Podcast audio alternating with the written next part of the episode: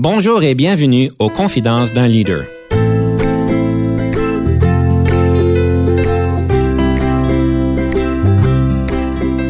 Ici Denis Lévesque, coach de cartes.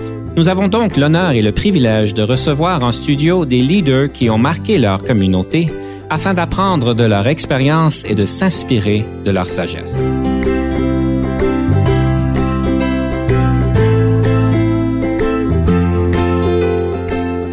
Bienvenue à l'émission. Aujourd'hui, nous avons le plaisir de recevoir en studio M. Michel Beaulieu, qui est un VP service client à la compagnie qui s'appelle Syntax. Bonjour, M. Beaulieu. Bon matin. Ça va bien? Ça va super bien, merci. Super. Alors, on est très content de vous recevoir aujourd'hui. On va parler évidemment de leadership comme d'habitude.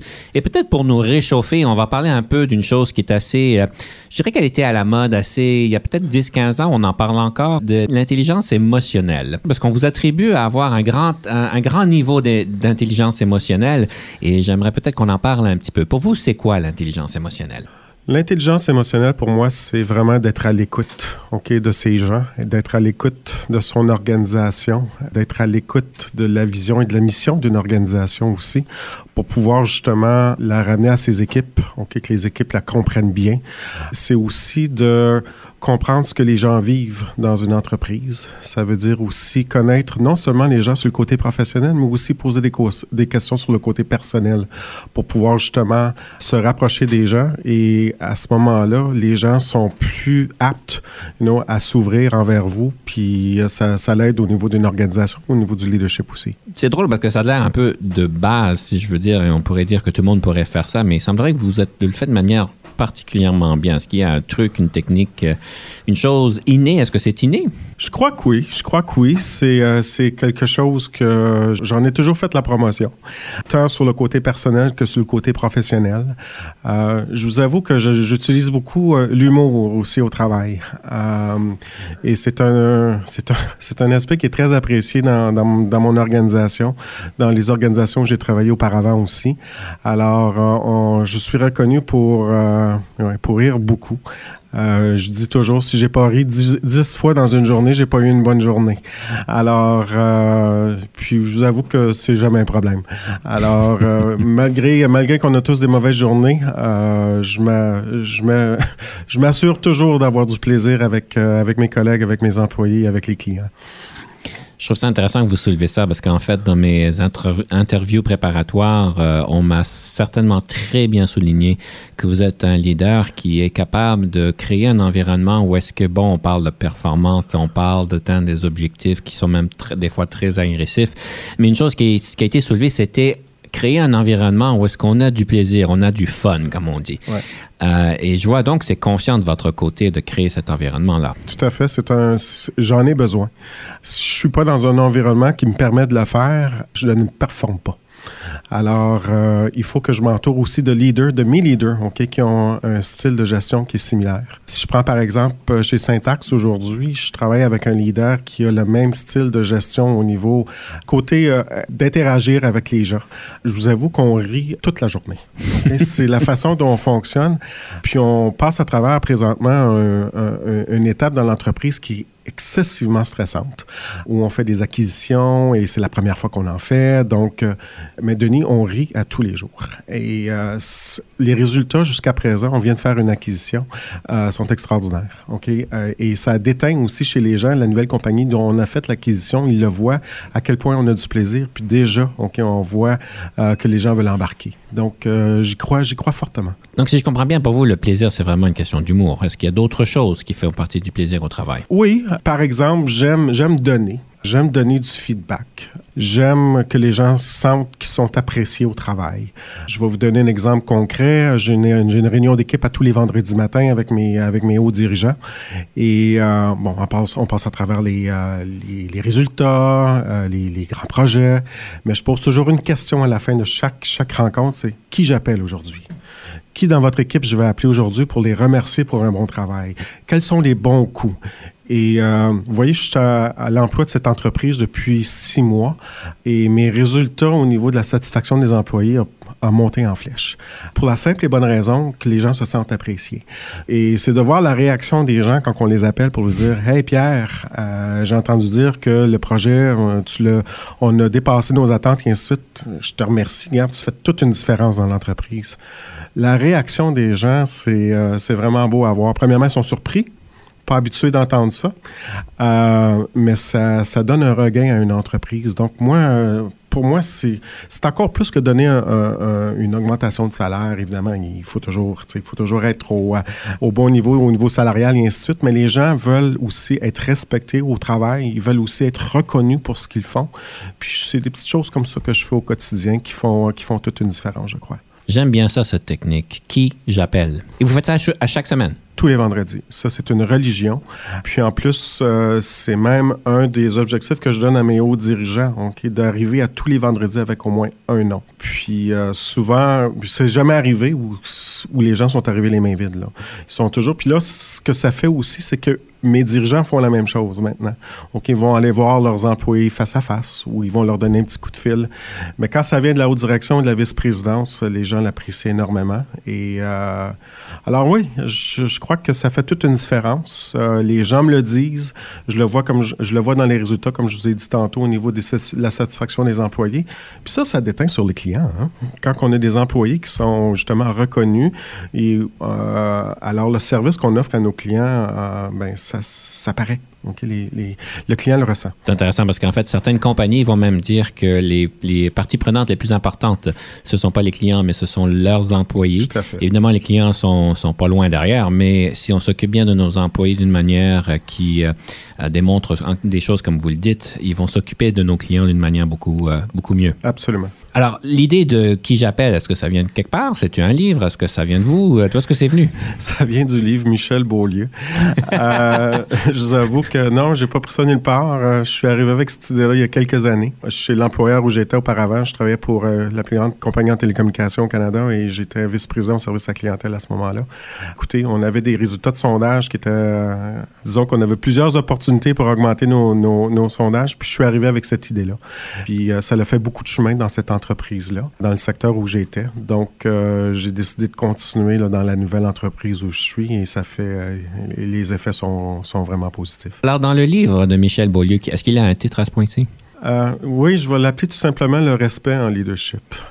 C'est-à-dire, euh, moi, je crois en la, je crois que chacun apporte quelque chose dans une organisation. Puis je trouve qu'on doit respecter ces, euh, ces forces-là dans chacun des individus et, et d'en profiter et, et d'en prendre avantage.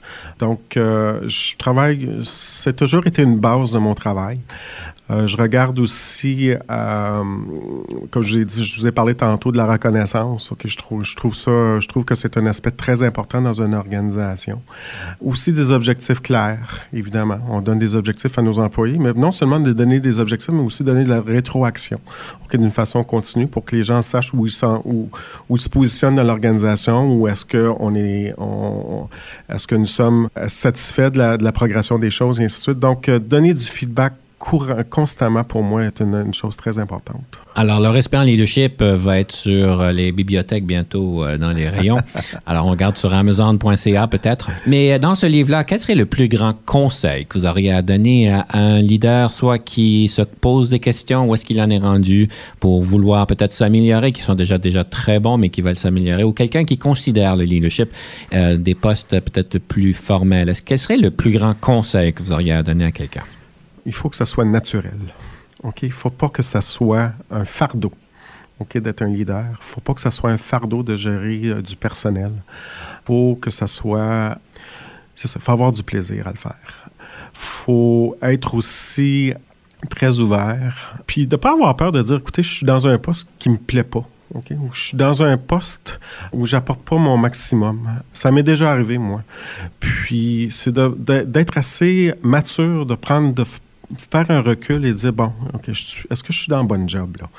Euh, puis si je le suis pas, mais qu'est-ce que je fais pour pouvoir y arriver? Parce que non seulement, personnellement, c'est difficile d'être dans un environnement où on n'est pas confortable, mais ça déteint sur les gens autour de vous. Donc, euh, pour moi, c'est quelque chose qui est hyper, hyper important. C'est intéressant d'être euh, au bon poste et de pas avoir peur de reconnaître qu'on est à la mauvaise place. Et pourtant, beaucoup d'organisations arrivent avec une idée que, écoutez, vous avez une promotion, vous êtes content, performez, puis soyez heureux avec ça. Vous faites, euh, si on vous donne des citrons, faites une limonade avec, c'est à mhm. votre tour. Et de me dire que vous êtes à mauvaise place, vous voulez avoir un, changement ou est-ce qu'on n'a pas d'autre place à vous mettre, ça, prend beaucoup de courage des fois. Oui, puis ça m'est arrivé. Je l'ai fait il y a environ euh, une, il y a une quinzaine d'années passées, où je voulais avoir une promotion à tout prix. J'étais jeune, je voulais avoir, euh, je voulais monter dans l'organisation, et ainsi de suite. Puis finalement, j'ai eu une promotion.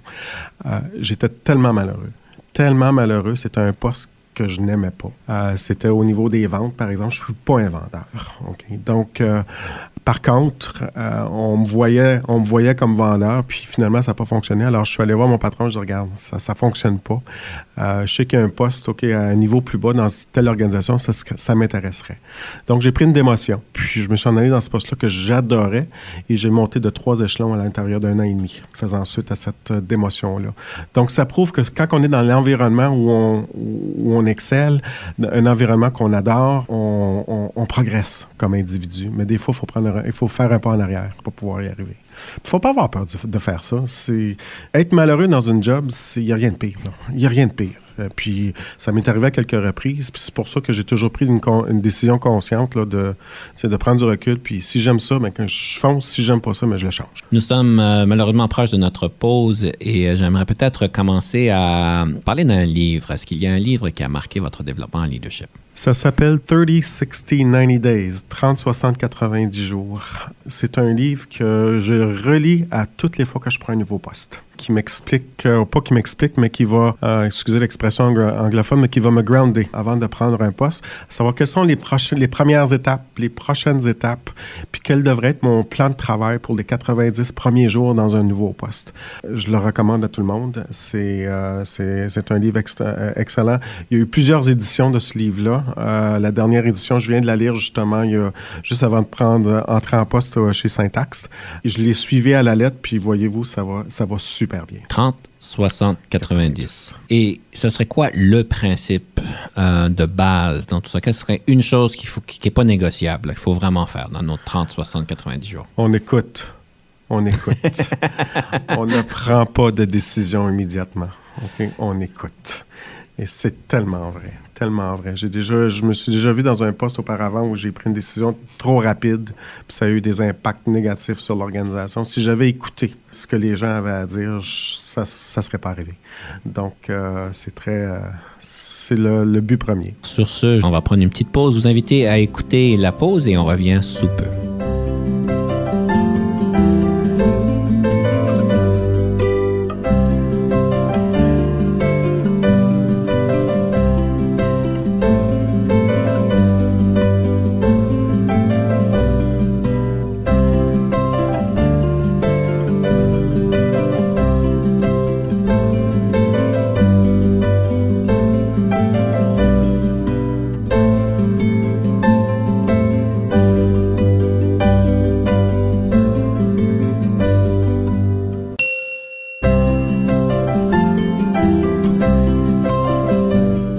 Retour à l'émission. Nous avons encore une fois aujourd'hui le plaisir de recevoir M. Michel Beaulieu, VP Service Client à Syntax. Nous parlions donc de ce fameux livre 30, 60, 90 qui nous invite à écouter, écouter et écouter.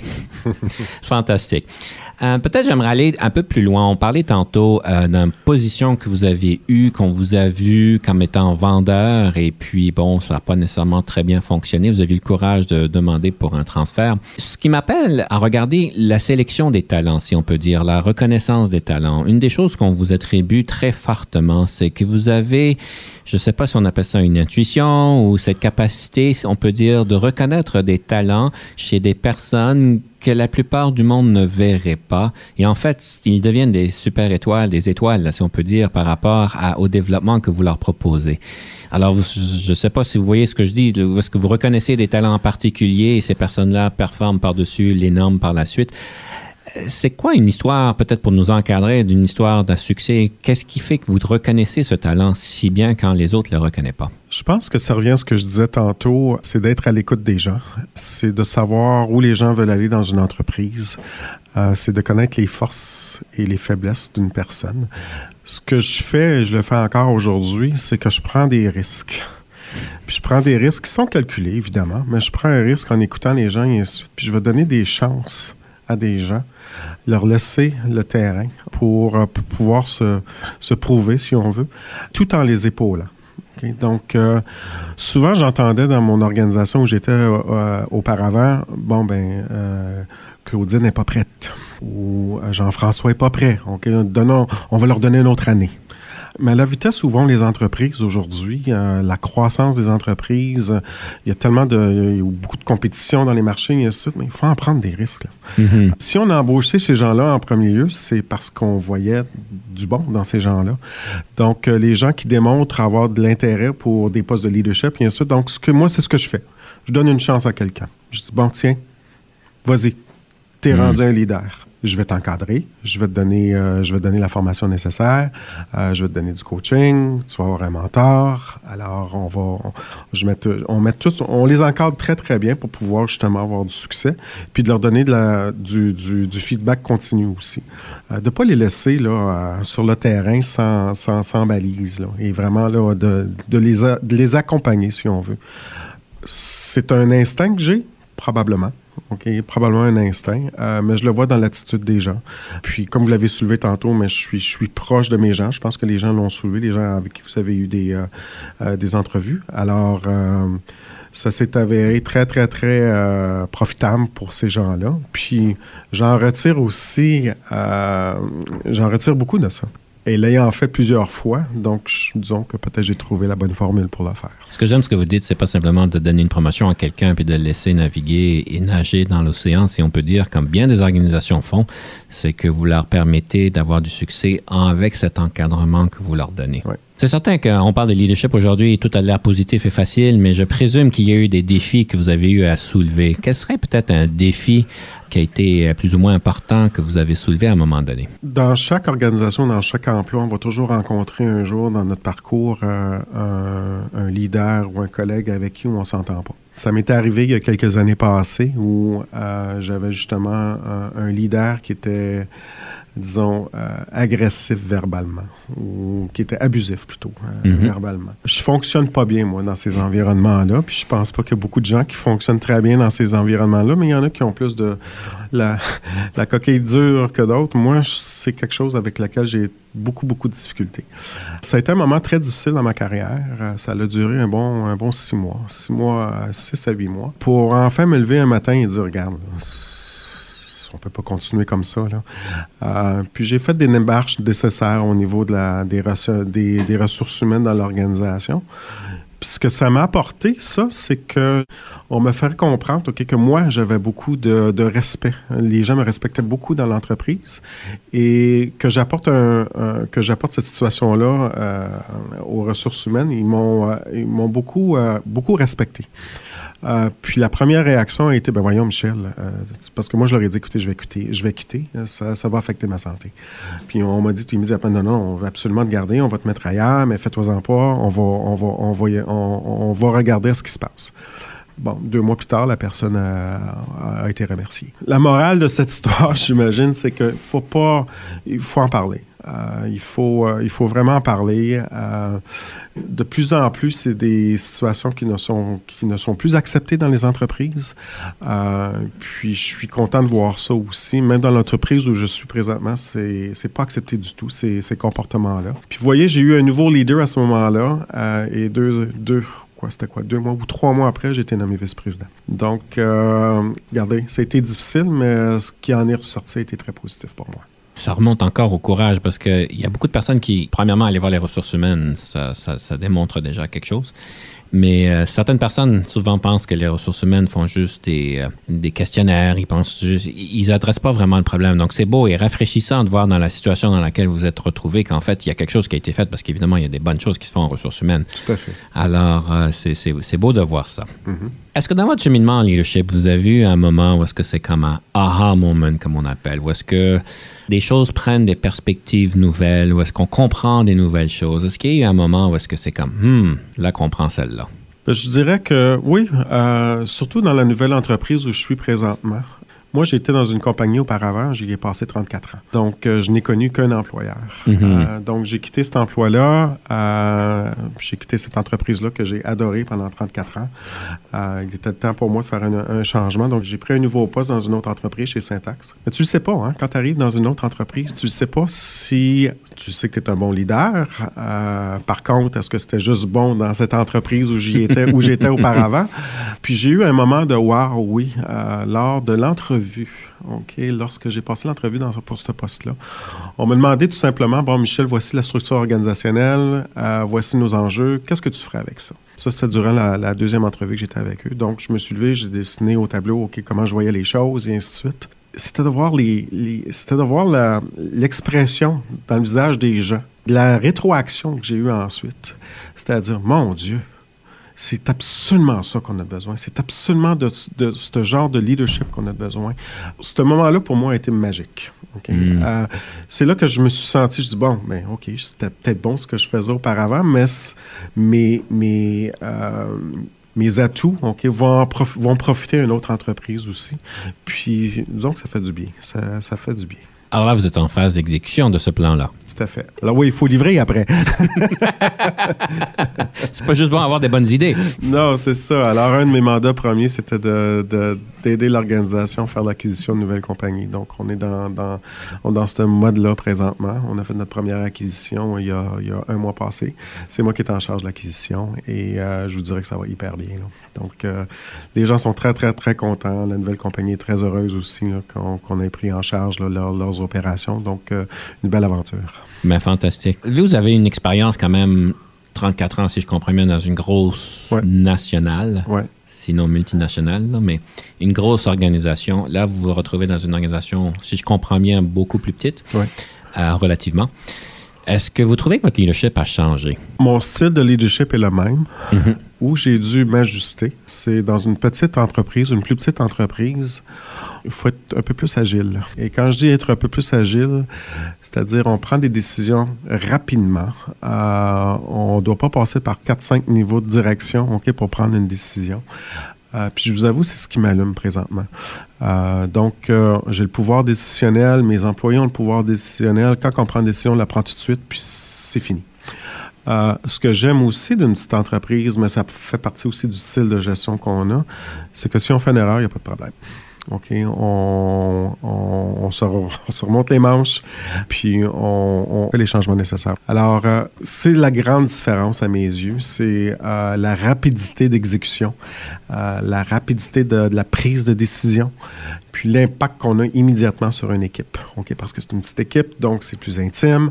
Mais par contre, les principes que j'utilise sont les mêmes. Euh, comme je disais tantôt, la reconnaissance, euh, le feedback, le mentorat, je fais la même, même, chose dans cette compagnie-là. Euh, puis les gens adorent ça. Comment on fait pour équilibrer cette approche plus humaine avec quand même des objectifs d'affaires qui peuvent être souvent très agressifs? En fait, on vous attribue à, à- à gérer des grandes équipes euh, qui ont eu des objectifs un petit peu difficiles à atteindre, des fois irréalistes, et que vous les atteignez pareil tout en ayant ce côté humain. Souvent, on entend le côté humain, mais on, on perd le sens du côté affaires. Comment on fait pour équilibrer les deux? Je me répète probablement, mais c'est d'être à l'écoute. Oui, on a eu des euh, dans mon euh, dans l'entreprise où j'étais auparavant, on avait de grands défis. On a dû faire des réductions de personnel, par exemple, à quelques reprises. C'est de vraiment de vraiment expliquer à son équipe de direction le pourquoi. Euh, quel est l'objectif quel est l'objectif à atteindre c'est c'est un cycle. hein. Quand on annonce à quelqu'un qu'on doit faire des coupures, par exemple, ou à une équipe qu'on doit faire des coupures, évidemment, la première réaction, c'est mais voyons, on peut pas. Mhm. On n'y arrivera pas. Donc, il faut que les gens puissent exprimer ça. Puis moi, je me laisse toujours un moment où, tu sais, dans, cette- dans, dans, dans ce cycle-là, de laisser les gens ventiler. Mhm. Puis ensuite, à un moment donné, on en vient à un point où on doit réaliser qu'on doit le faire. Mais au moins, j'ai donné la chance aux gens de pouvoir en parler. Puis ensuite de ça, je dis, bon, écoutez, on doit faire face à la réalité. OK? On a cet objectif-là à rencontrer, mais comment on le fait en équipe? Euh, pour que ça fasse moins mal. OK? Puis qu'est-ce qu'on peut faire pour justement supporter les gens euh, qui seront impactés par ça? Donc, de toujours mettre un côté humain à toutes ces décisions-là, puis de pouvoir dire, OK, si j'étais dans la situation de l'autre côté, comment je réagirais, puis qu'est-ce que j'aimerais avoir comme support? Donc, ça a été ma prémisse, si on veut, dans, dans toutes ces grandes décisions-là, mais de vraiment mettre mes gens de vraiment laisser mes gens s'exprimer. Puis ensuite, ils quand tu fais ça, les gens le respectent. Puis ensuite de ça, mais ils, ils bâtissent le plan avec toi et, et, tu le livres. Bien, fantastique, vous avez beaucoup de sagesse à nous partager aujourd'hui. On, on, en est très reconnaissant. On aimerait peut-être finir l'entrevue aujourd'hui avec une citation, question de, euh, d'inspirer nos auditeurs euh, pour la prochaine semaine. Quelle serait cette citation sur le leadership? J'ai lu ça ce matin, avant de venir. Ça, ça, et ça disait un bon leader crée des leaders. Ça, je reste accroché avec ça. Un bon leader crée des leaders. C'est ça. Alors, un grand merci, M. Beaulieu, et on vous, on vous lance donc le défi de prendre un petit peu de temps pour faire des bons leaders à côté de vous, autour de vous, et on se revoit bientôt. Merci.